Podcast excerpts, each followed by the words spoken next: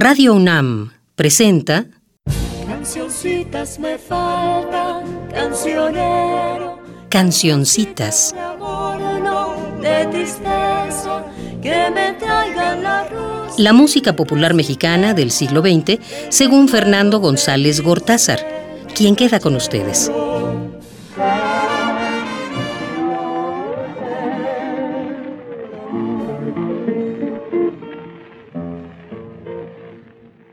Hola, me alegro mucho de estar aquí. En un texto de hace más de 40 años, Juan García Ponce afirmó que todo artista verdadero crea sus propios mitos. En el caso de Agustín Lara, esto se cumple a la perfección. Con un auténtico virtuosismo, Lara inventó su propio personaje, lo cuidó, lo pulió, lo llevó a las alturas de la perfección es quizá una de las figuras más rutilantes de la cultura latinoamericana del siglo XX. Y este personaje, a su vez, cautivó al mundo hispanoparlante y quedó en la memoria colectiva de muchas generaciones. Lara es una realidad y una leyenda. La realidad es su música, la leyenda todo lo demás. Paco Ignacio Taibo I afirmó, yo no recuerdo que Agustín Lara haya dicho nunca una verdad. Y creo que sabía de lo que hablaba. Al parecer, Agustín Lara Aguirre del Pino nació en México Distrito Federal en 1897, aunque él afirmaba haberlo hecho en el poblado maravilloso de Tlacotalpan, Veracruz, en 1900. Lo que sí es verdad es que vivió en Tlacotalpan los años de su infancia y que allí nacieron sus hermanos. Esos terrenos ya ambiguos se prolongan, que si se fue a la revolución con Madero o con Villa, que si se enamoró a los 13 años de una hermana de Frida Kahlo, que si hablaba inglés y francés perfectamente, lo del francés es posible porque en Tlacotalpan estuvo en el equivalente del liceo francés, que si le dieron de balazos en las piernas, que si estuvo encarcelado. No he tenido tiempo de leer Mi novia la tristeza, el libro que recientemente Guadalupe Loaesa y Pavel Granados publicaron. Pero leí unas declaraciones de este último en las que afirma que Lara fue una mezcla de dandy y gángster. También creo que sabe de lo que habla. En el programa dedicado a Guti Cárdenas, mencioné cómo el empresario José Campillo organiza el concurso La Feria de la Canción, en el que un Guti recién llegado a la capital gana el primero o el segundo lugar, dependiendo de la versión, con su bambuco bolero Nunca. Y también ya hablé de la enorme influencia que esa canción y que la presencia física y musical de Guti en la capital tuvieron en Lara que era cinco años mayor que Guti Cárdenas. Dejemos que lo diga el mismo Lara, en esta breve fracción de un diálogo mantenido con el entonces famosísimo locutor Álvaro Galvez y Fuentes, apodado El Bachiller. Por favor, escuchen atentamente. Ustedes saben, y Agustín Lara lo acaba de confirmar, que la primera canción suya que alcanzó popularidad fue Imposible aquella música y aquellas letras inolvidables. Imposible se logró de esta manera. Un día llegué a vendérsela a don Emilio Ascarga en 45 pesos. Me la compró la Víctor, la grabó el trío Barnica Asensio y un viernes de Dolores, de parranda en Santa Anita, yo escuchaba en todas partes.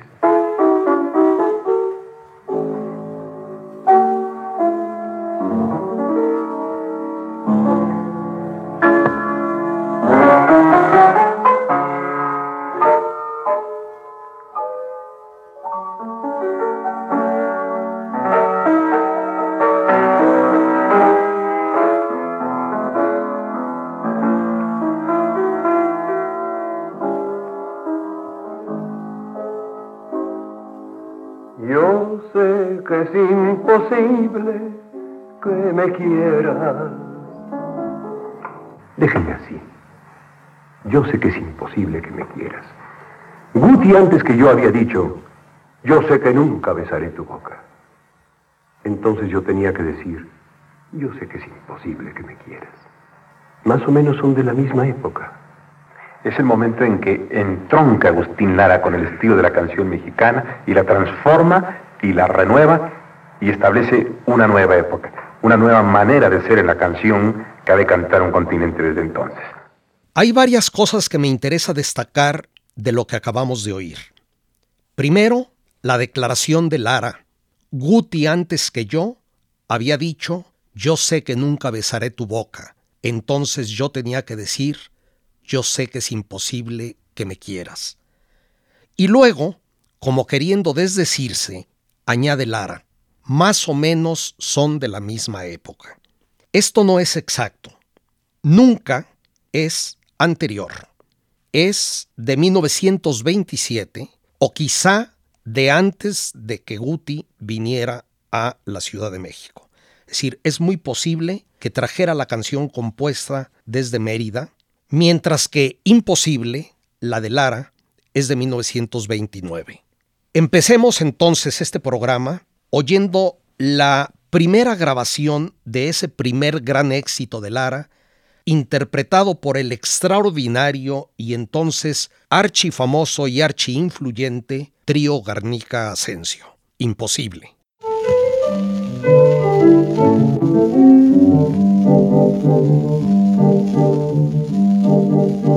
Yo sé que es imposible que me.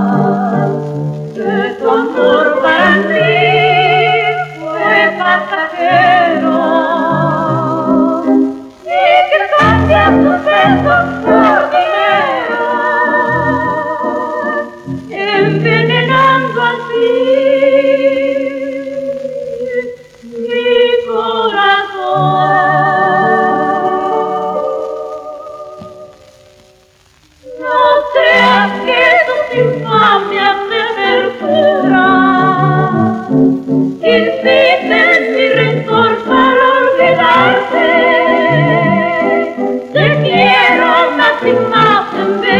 Yeah.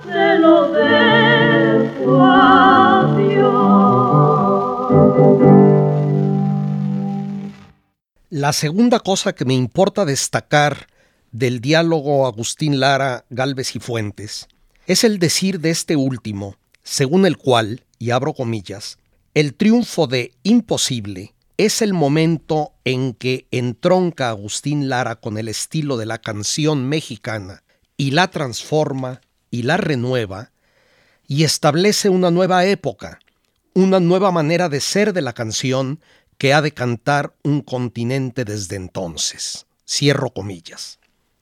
Es decir, Galvez y Fuentes, obviamente con la aquiescencia de Lara, veía la obra de este último como un producto, como una evolución de la canción mexicana a la que, en esas propias palabras, vino a transformar y renovar, no como una ruptura con la canción mexicana. Pienso que el bachiller estaba completamente en lo cierto. Para preparar este programa, he revisado numerosos libros y buscado largamente en Internet, encontrándome con la sorpresa de que con una sola excepción, no se menciona siquiera el encuentro de Guti y Lara como clave en la vida de ambos. En el programa que dediqué a Guti, dije que así como éste influyó grandemente a Lara, también lo admiró mucho y grabó por primera vez numerosas de las composiciones tempranas de don Agustín. Es una lástima que no tengamos tiempo de escuchar alguna otra aparte de la que ya oímos en aquel programa. Si bien la influencia es evidente y si imposible se deriva de nunca, también es claro desde el inicio el temperamento tan distinto de ambos genios. Mientras nunca es una canción de amor romántico por una mujer, digamos, ideal, imposible es la declaración de amor a una prostituta. Cambias tus besos por dinero.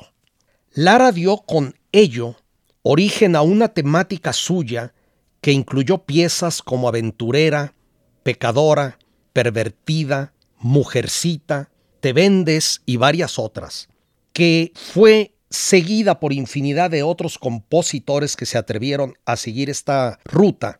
Realmente no conozco otro país que haya puesto tanto énfasis en el tema de el amor hacia las prostitutas como México.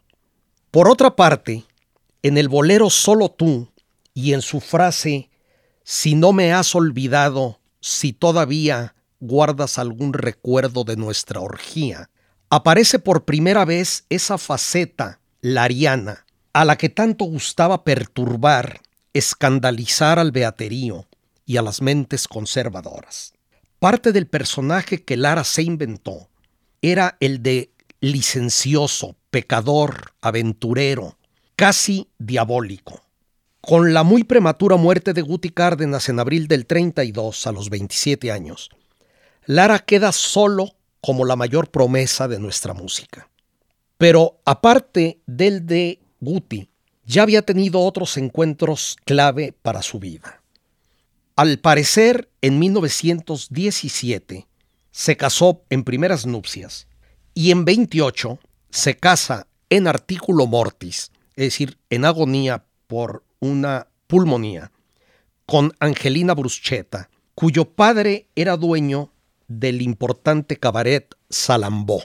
Lara abandona entonces tugurios como el Cinco Negro, la Lola o la Francis, en los que había tocado y cuyo ambiente tanto lo atraía, y llega al elegante Salambó, donde cantaba Maruja Pérez y el ya famoso Juan Arbizu. En 1929 empieza a acompañar con su piano a este último, con lo que Lara se introduce al mundo del teatro. Escuchemos esta grabación de 1934, en la que Juan Arbizu interpreta Bermellón, un vals bolero muy poco conocido.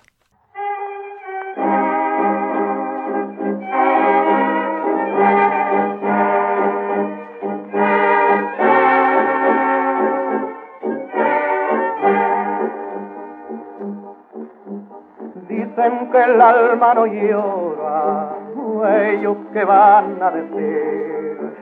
Dicen que el alma no siente porque no saben sentir. Dicen que el alma no siente porque no saben sentir. Carnaval, por donde va la vida, con la cara escondida dentro de un antifaz. Carnaval, confesión que se queda guardada en la boca pintada de rojo vermellón, vermellón.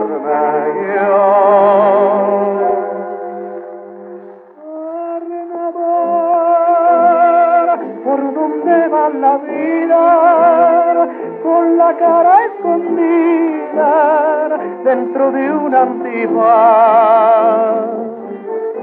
Confesión que se queda guardada y pintada de jugo vermellón. Yo te llevaré serenatas de amor a tu reja florida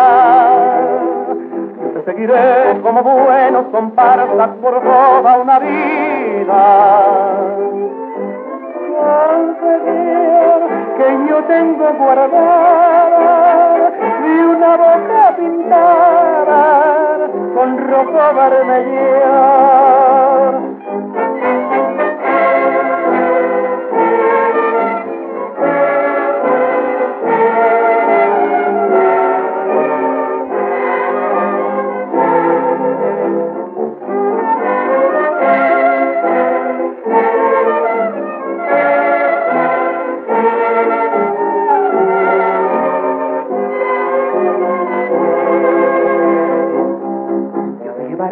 serenatas de amor a tu reja florida.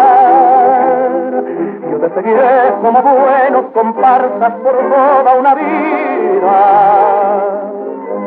Confesión que yo tengo guardada de una boca pintada con rojo vermelho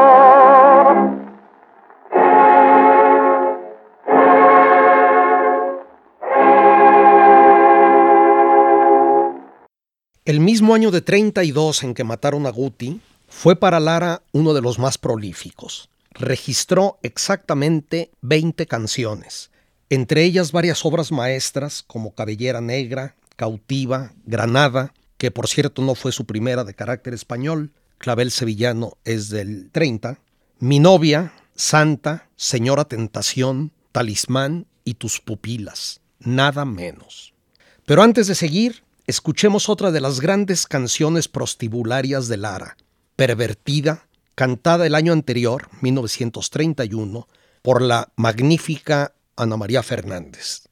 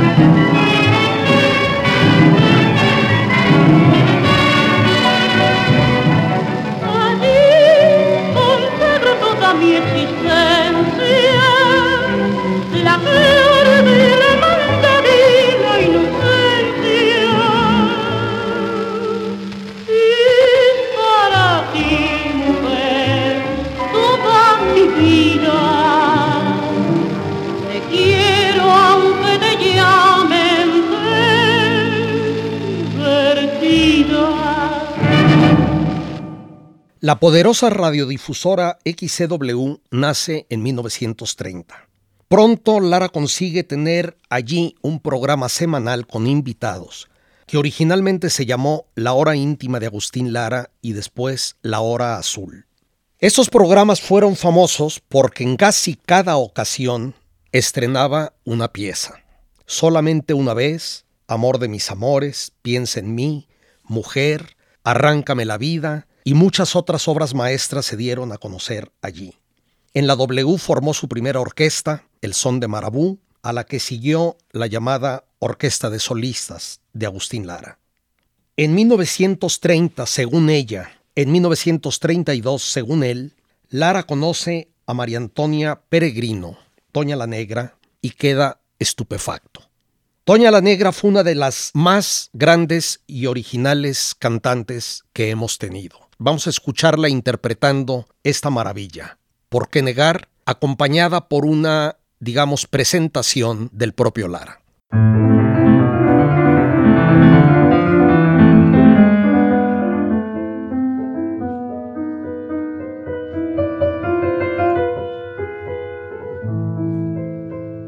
No podría contar mi fracaso por temor a que los demás se rieran. En el fondo, siento una gran compasión de mí.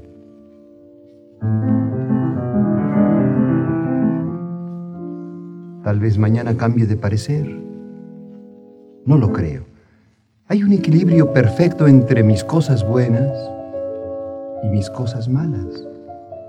Así puede entenderse mi camino, si bien lleno de abrojos, también lleno de esperanzas. ¿Por qué no?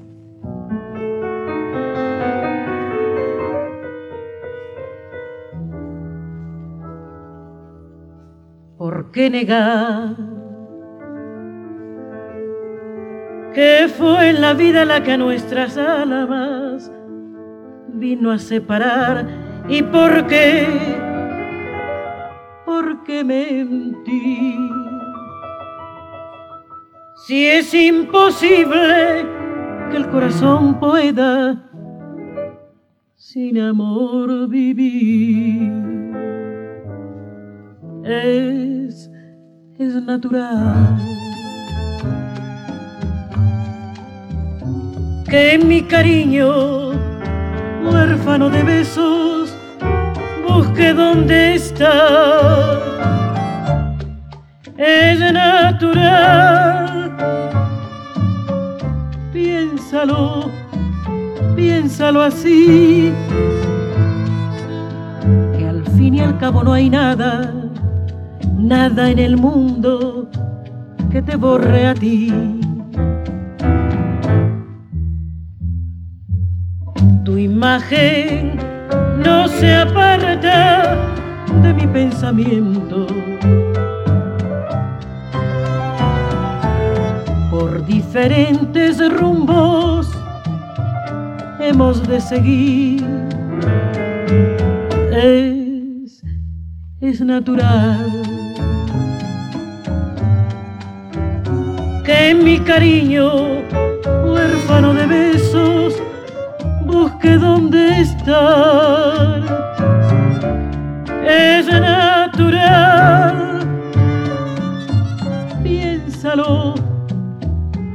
Así, que al fin y al cabo no hay nada, nada en el mundo que te borre a ti.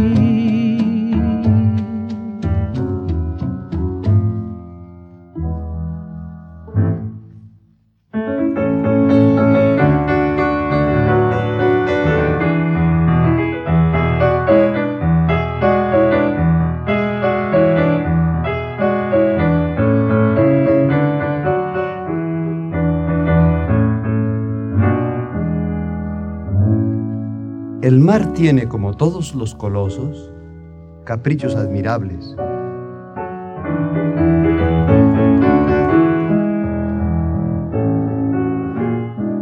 Deja escapar en su color una tormenta de esmeraldas y en cambio permite que el sol arrulle las palmeras.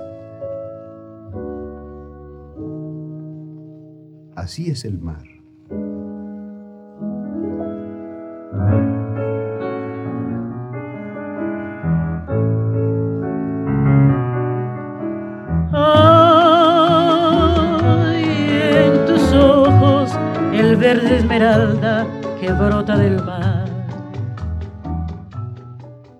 En esa presentación o introducción de Agustín Lara, más todavía que en la canción misma, se revela una condición esencial suya, la cursilería.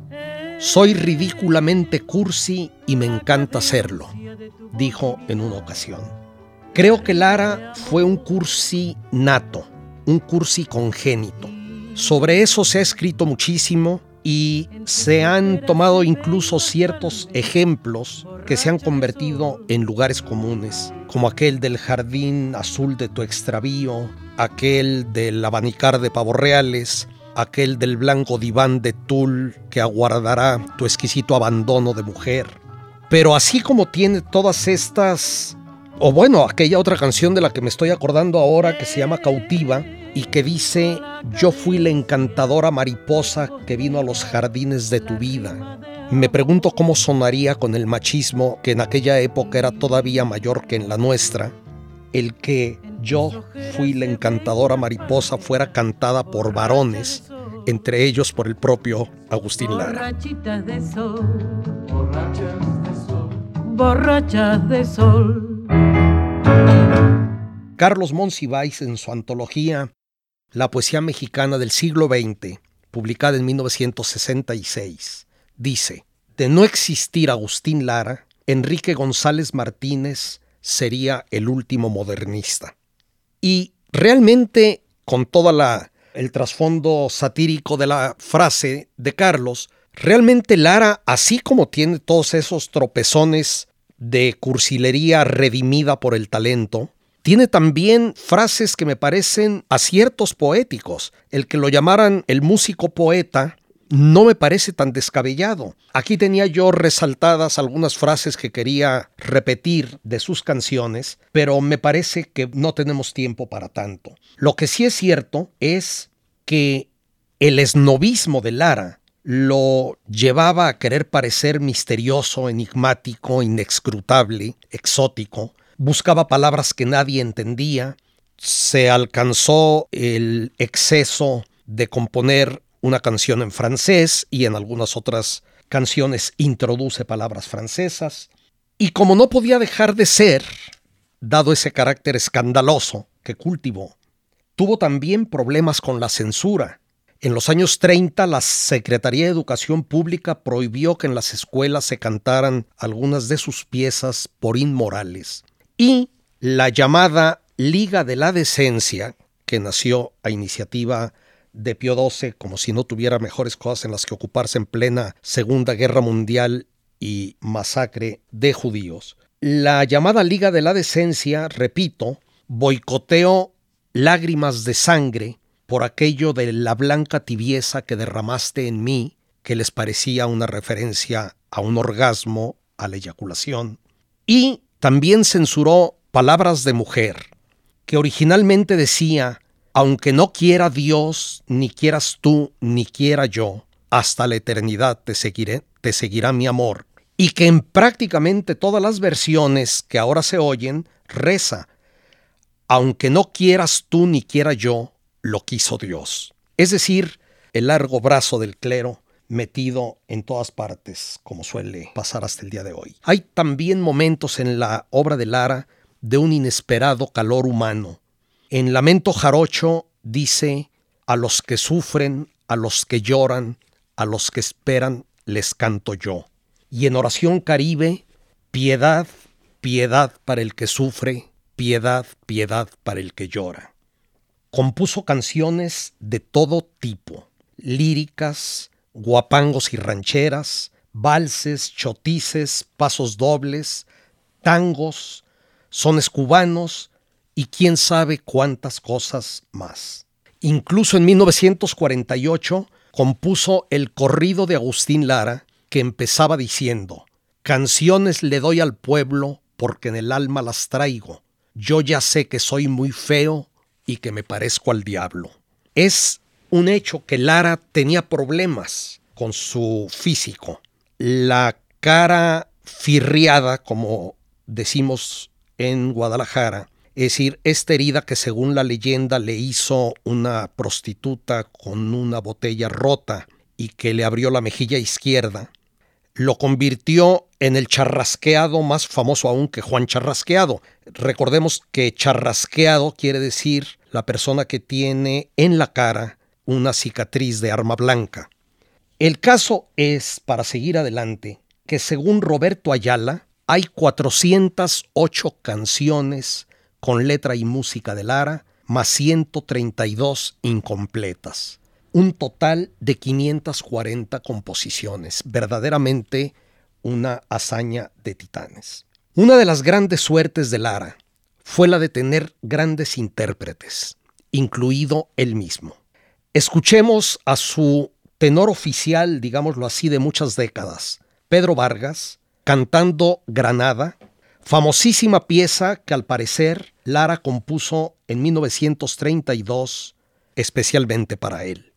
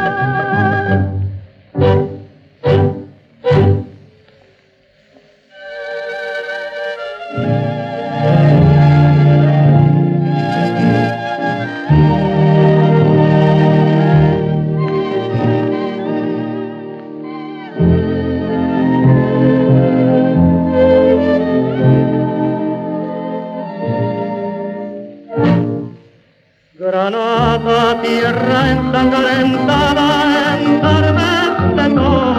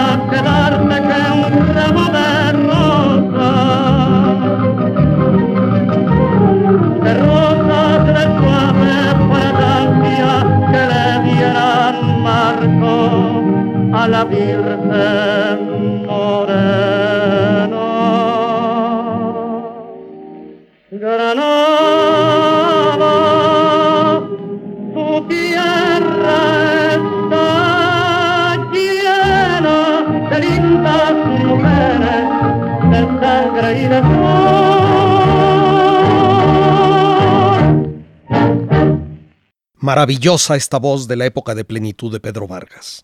Y ahora, como contraste, viene Agustín Lara con Cada noche un amor de 1942.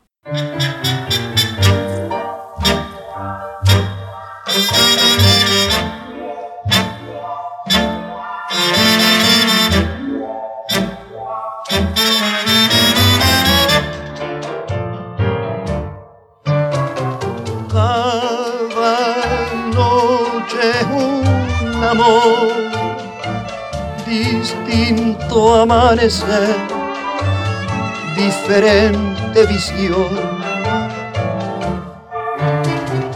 Cada noche es un amor, pero dentro de mí solo tu amor quedó.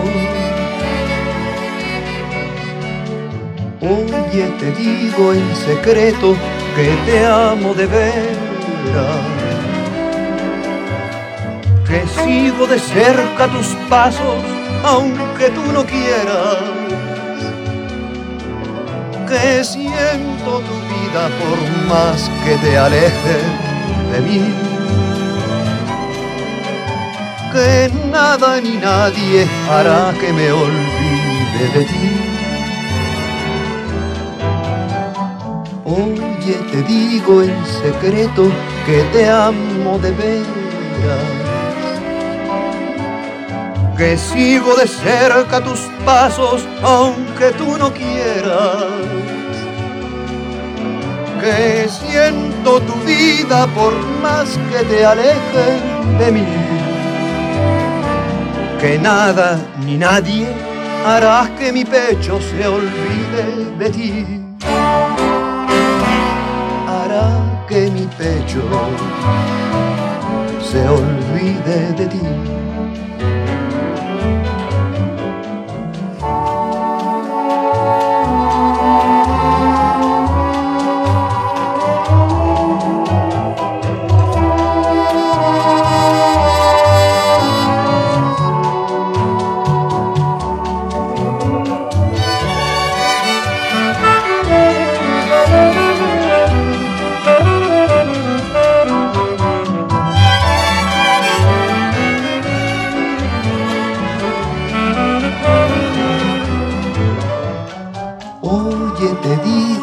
Que te amo de veras, que sigo de cerca tus pasos aunque tú no quieras, que siento tu vida por más que te aleje de mí, que nada ni nadie hará que mi pecho se olvide de ti hará que mi pecho se olvide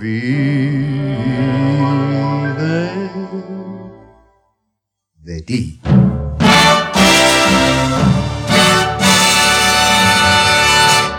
Innegable la influencia del jazz en estos arreglos musicales.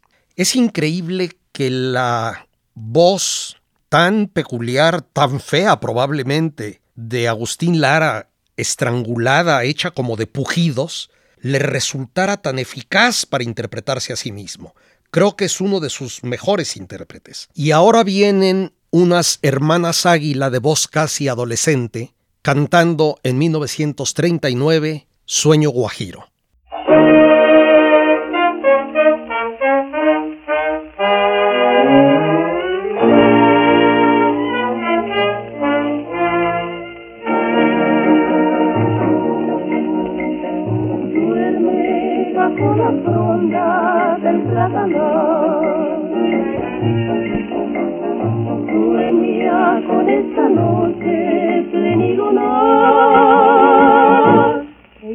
Embrújate con esta luz, aroma de carabalí, sueña en un amor que nace en Veracruz y muere en Turín.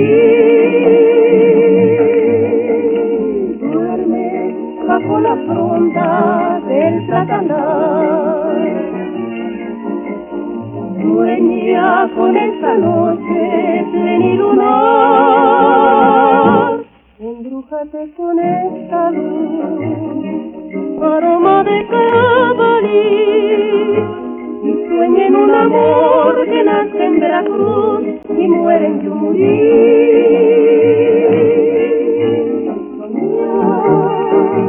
Mi reina del palmar, qué dulce tiene estar, qué blanda sensación.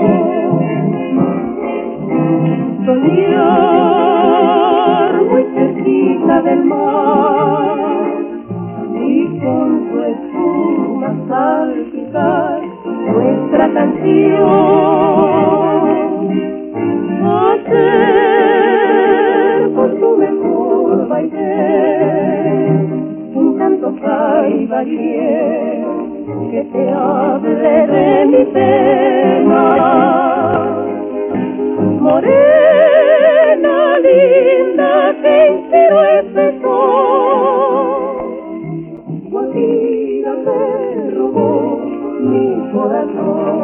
Hacer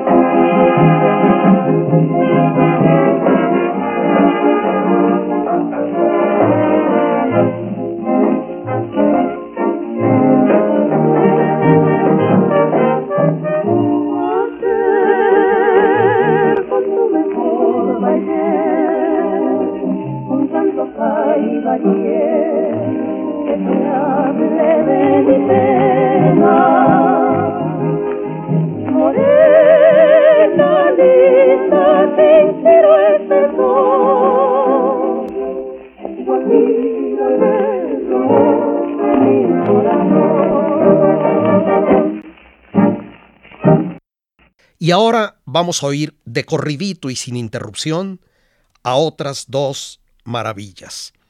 Rebeca con Como dos puñales, clave de 1930, y a Elvira Ríos con esta otra hiperclásica de 1935, Noche de Ronda.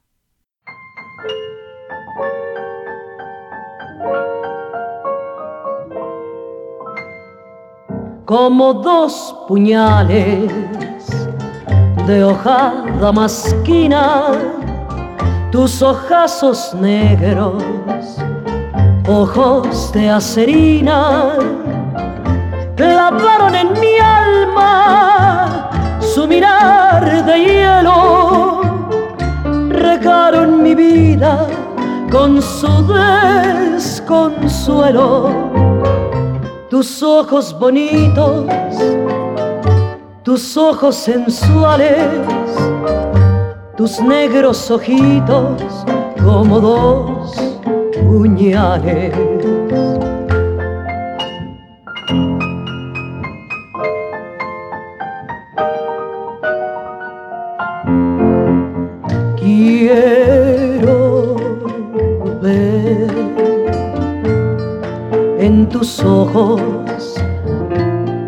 Atardecer y calma la tristeza que hay en tu mirar. Quiero sentirte mía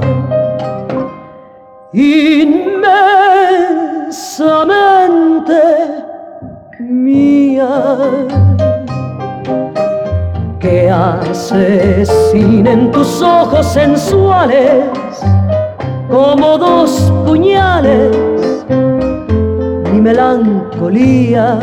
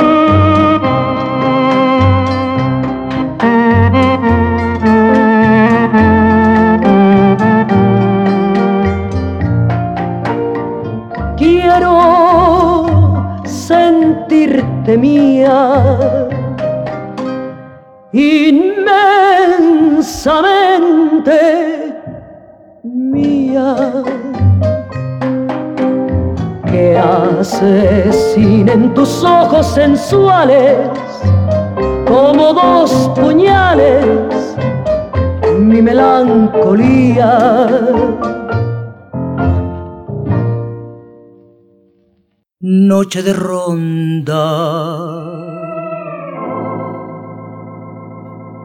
Qué triste pasa qué triste cruza por mi balcón.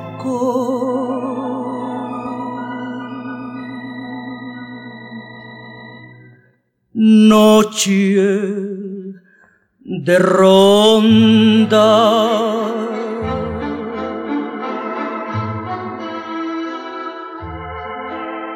Como me hiere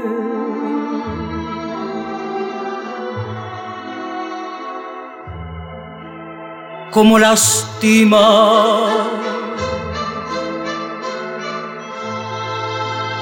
Mi corazón.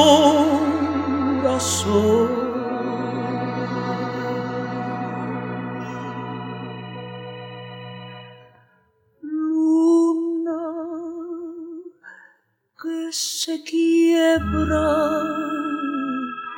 sobre la tiniebla de mi soledad. ¿A dónde? ¿A dónde vas? Dime si esta noche tú te vas de ronda como él se me fue. ¿Con quién?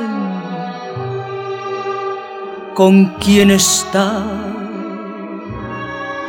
Dile que le quiero, dile que me muero de tanto esperar.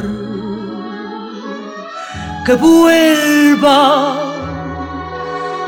que vuelva ya, que las rondas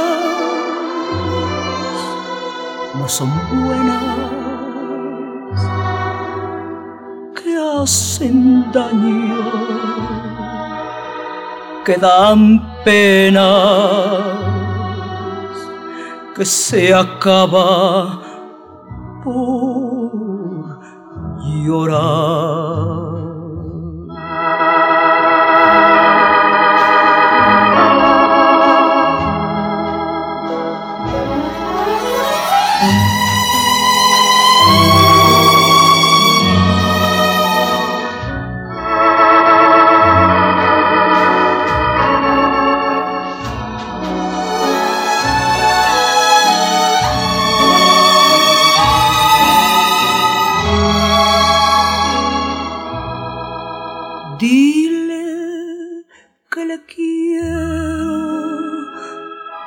Dile que me muero de tanto esperar. Que vuelva, que vuelva ya. Que las rondas no son buenas. Que hacen daño. Que dan pena, que se acaba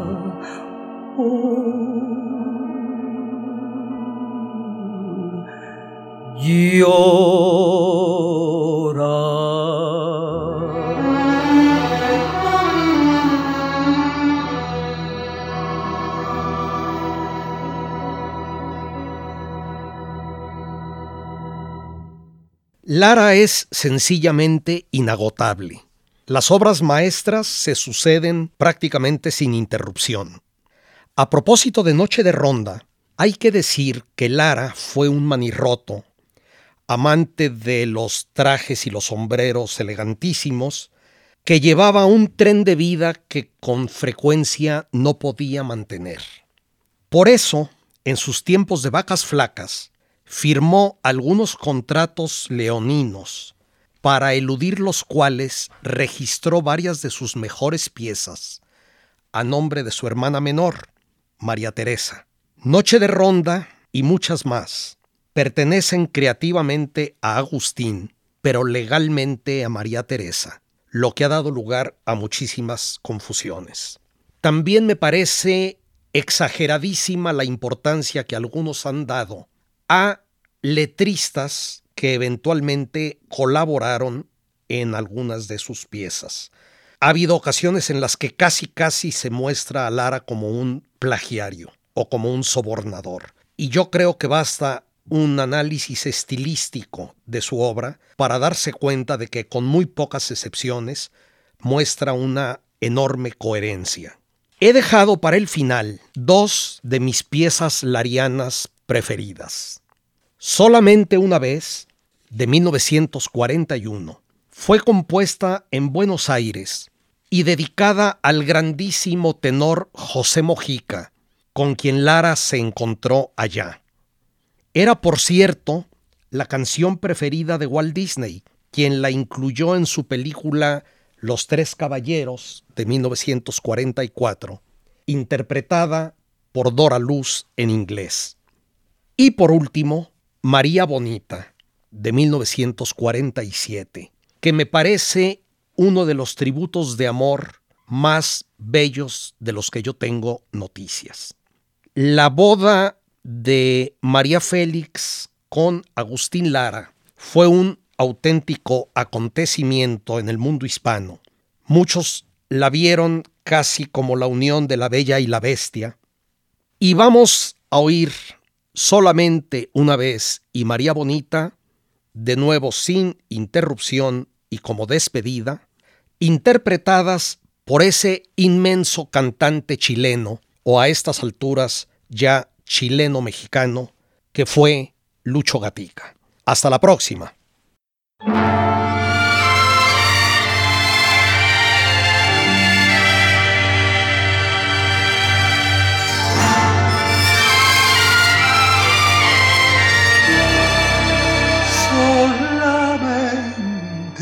Una vez. Amé la vida solamente una vez y nada más. Una vez nada más en mi huerto brilló la esperanza, la esperanza que alumbra el camino de mi soledad. Una vez nada más se entrega el alma con la dulce y total renunciación. Y cuando ese milagro realice el prodigio de amarte, hay campanas de fiesta que cantan en el corazón.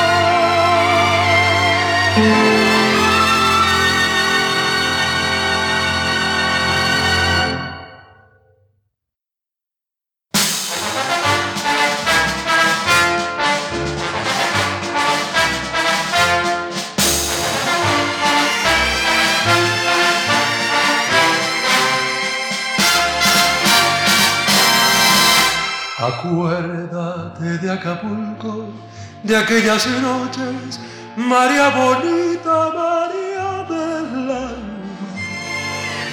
Acuérdate que en la playa, con tus manitas, las estrellitas las encuadrabas. Tu cuerpo del mar juguete, nave al garete, venían las olas, lo Y cuando yo te miraba, lo digo con sentimiento, mi pensamiento me traicionaba.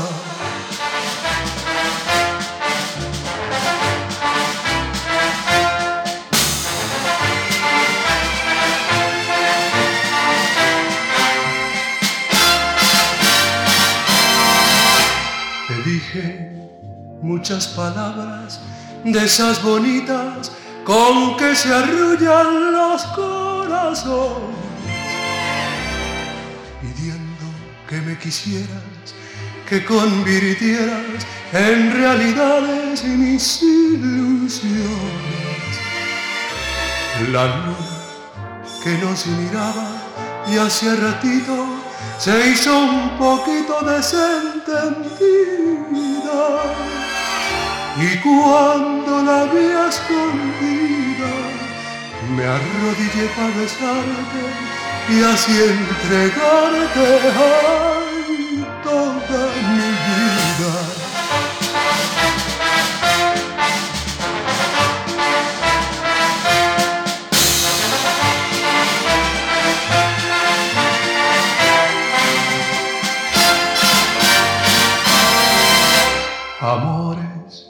habrás tenido, muchos amores, María bonita, María del alma, pero ninguno tan bueno ni tan honrado como el que hiciste que en mí brotara. Lo traigo lleno de flores como una ofrenda para dejarla bajo tus plantas. Recíbelo emocionada y júrame que no mientes porque te sientes ay, idolatrada.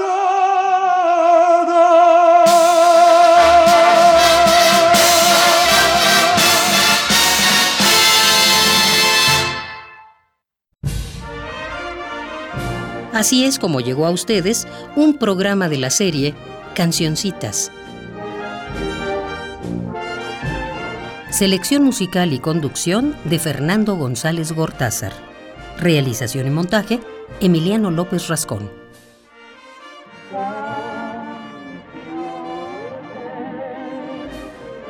Cancioncitas fue una producción de Radio UNAM.